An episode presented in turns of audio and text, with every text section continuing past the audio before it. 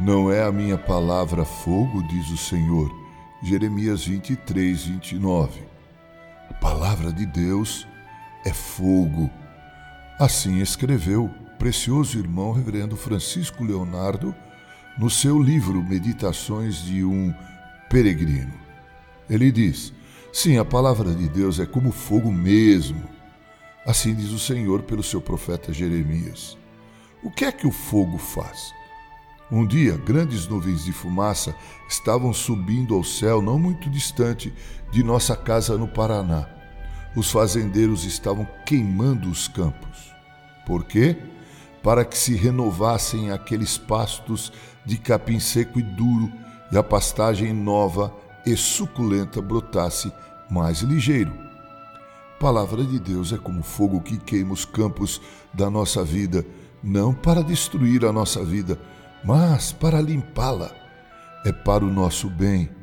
Mas se nós não quisermos de forma nenhuma permitir aquele fogo purificador nas nossas vidas, cuidado, pois aquele fogo pequeno pode transformar-se num fogaréu queimando e consumindo tudo, como o fogo destruidor que se alastrou pelo estado do Paraná depois da grande seca de 1963.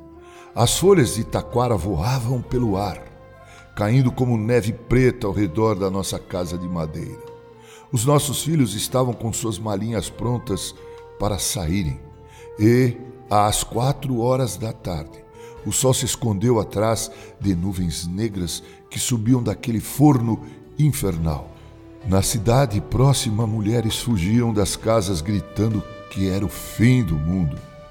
Aquele que não aceita a palavra de Deus para a purificação da sua vida vai perecer na fornalha do último juízo, como Sodoma e Gomorra, como encontramos em 2 Pedro 2,6. Não despreze a palavra de Deus, mas ouça e obedeça. Sendo assim, vamos também encorajar outros, pois não podemos ficar calados. Ó Senhor Deus, Senhor Deus, limpe a minha vida com a tua palavra te dou graças, Senhor. Salva-me do fogo eterno. Amém.